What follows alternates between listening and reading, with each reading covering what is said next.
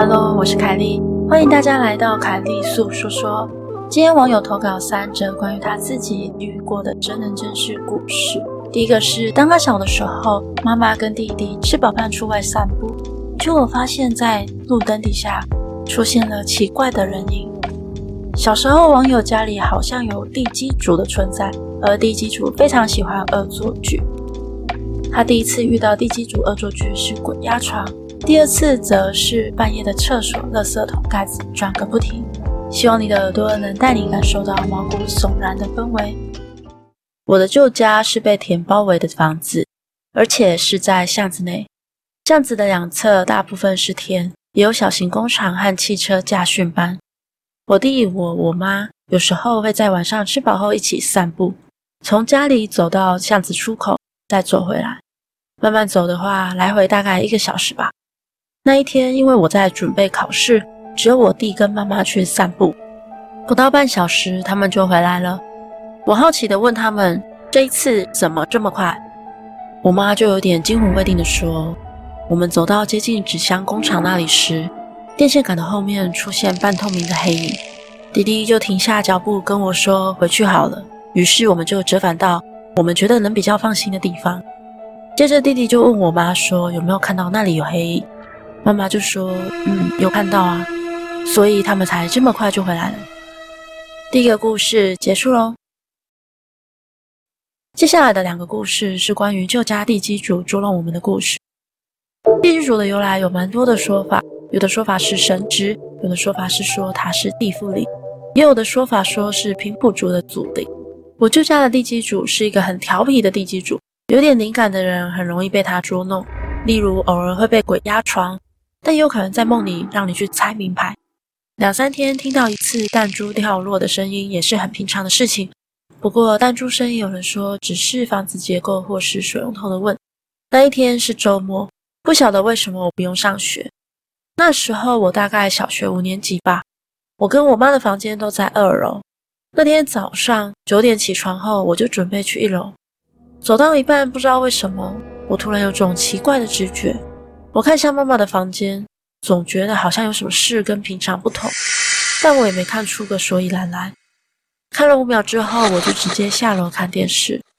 到了十一点多，我妈妈下楼后，她就跟我说她被鬼压床。早上，她有听到我下楼的声响，但是她却动不了。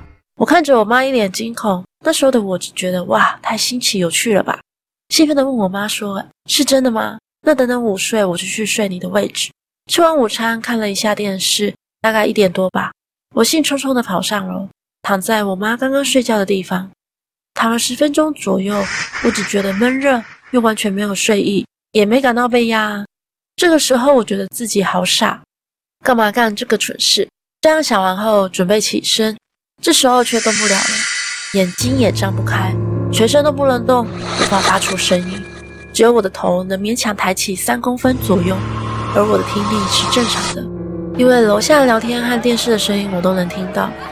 被压的过程，我怎么挣扎都没有用，虽然眼睛张不开，但我明显的感觉出脚边站着一个小孩。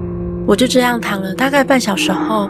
突然就像是定身术解除，感觉到封印解除的我，直接快速的起身下楼，然后很嗨的跟我妈说：“哇，我刚刚被压了耶！”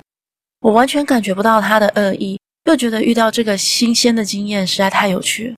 也许是地基主听到我白目说想要体验一下，所以就来让我体验鬼压床的滋味了。而在我高中的时候，也有个被地基主捉弄的印象深刻的经验。那年冬天，我高三正是准备统测的时候，所以比较晚睡。我读书读到了十二点左右，就准备休息。于是我下楼去浴室刷牙，刷着刷着，我突然发现垃圾桶的盖子自己晃动起来，晃啊晃，晃啊晃，没有要停的意思。我也不觉得害怕，可能是因为我本来就是直觉性强，对这种事情有点见怪不怪。我就看着它晃动。然后呢，我就对着垃圾桶微笑，垃圾桶就一副啊，没吓到人，好无聊。慢慢的，它就不再晃动了。结束晃动后，我继续刷牙。隔天我上厕所的时候，我就用手指搓了一下盖子，它晃了两下就停了。这样子我就更确定前一晚那是地基主想捉弄我，但是没有成功。而其实因为家里常常被地基主捉弄，所以在我还读国小的时候，妈妈就有请法师来跟地基主沟通说，你要玩没关系，不要显现吓到人就好。今天的节目就到这里喽，欢迎在 First Story 的留言区留言给我，也可以到 YouTube 或是 FB 粉专找我。下次你想听听什么故事呢？我们下次见喽。